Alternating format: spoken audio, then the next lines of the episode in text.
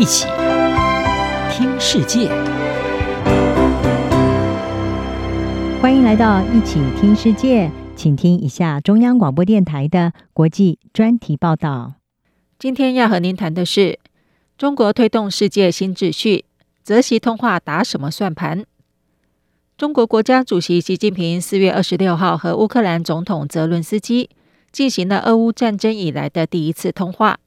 这次对话促使习近平同意派出中国特别代表到乌克兰访问，而泽伦斯基则任命里亚比金出使北京，担任自从二零二一年二月悬缺至今的乌克兰驻中国大使。北京是莫斯科的盟友，习近平曾经表示，和俄罗斯总统普亭发展中俄友谊无上限。中国至今仍然拒绝谴责俄军侵略乌克兰。即使先前发布了十二项俄乌战争立场，也只是一套模糊的政治解决方案，缺乏实质内容，沦为空谈。事实上，中国不但从西方对俄罗斯能源出口的制裁中获益，随着俄乌冲突拉长，而可能分散西方对印太地区的关注，也对北京有利。此外，战火延烧既消耗欧美军事实力，又让莫斯科变得脆弱，增加对中国的依赖。一旦莫斯科侵略乌克兰野心得逞，还能作为武力犯台的参考。有专家就认为，中国是最不希望看到这场冲突结束的国家。美国中央情报局局长伯恩斯曾经表示，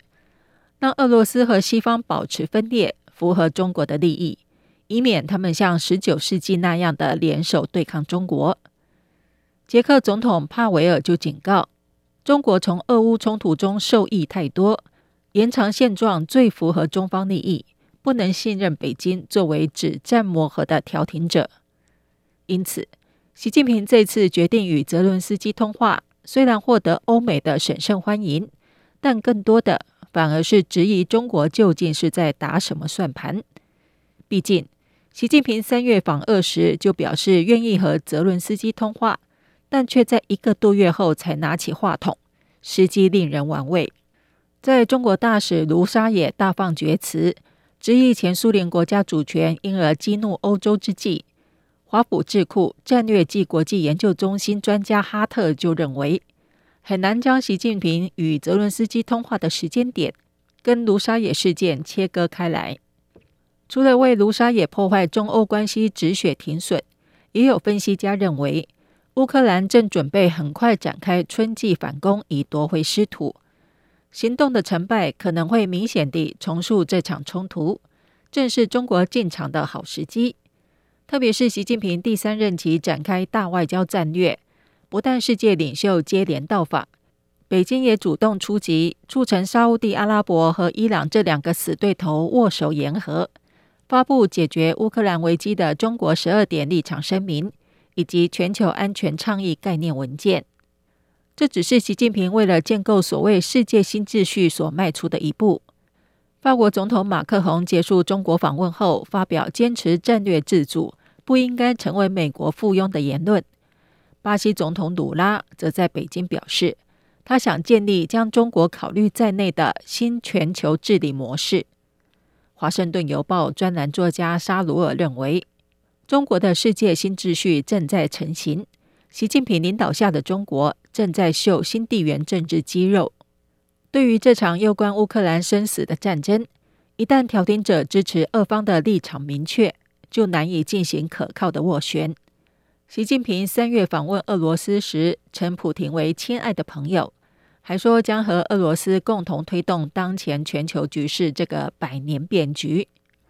伦敦大学亚非学院中国研究所所长曾瑞生表示。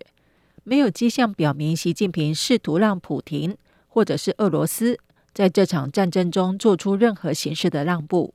不过，华府智库史丁生研究中心专家孙运表示，对中国来说，战争不会很快结束，并不代表他不该把握机会，增加自己的外交影响力，并强化与欧洲的关系。毕竟，任何调停都不能保证成功。但中国愿意为此努力，已经给习近平带来了赞誉。尽管没有人相信俄乌双方现在会坐下来谈判，或是谈出什么具体成果，但中国人对介入调停所能取得的成就抱有务实的期望，那就是北京将从中尽可能的取得好处，至少要借由和泽伦斯基的会谈，朝向建立负责任全球大国的形象迈进一步。以上专题由吴宁康编辑播报，谢谢收听。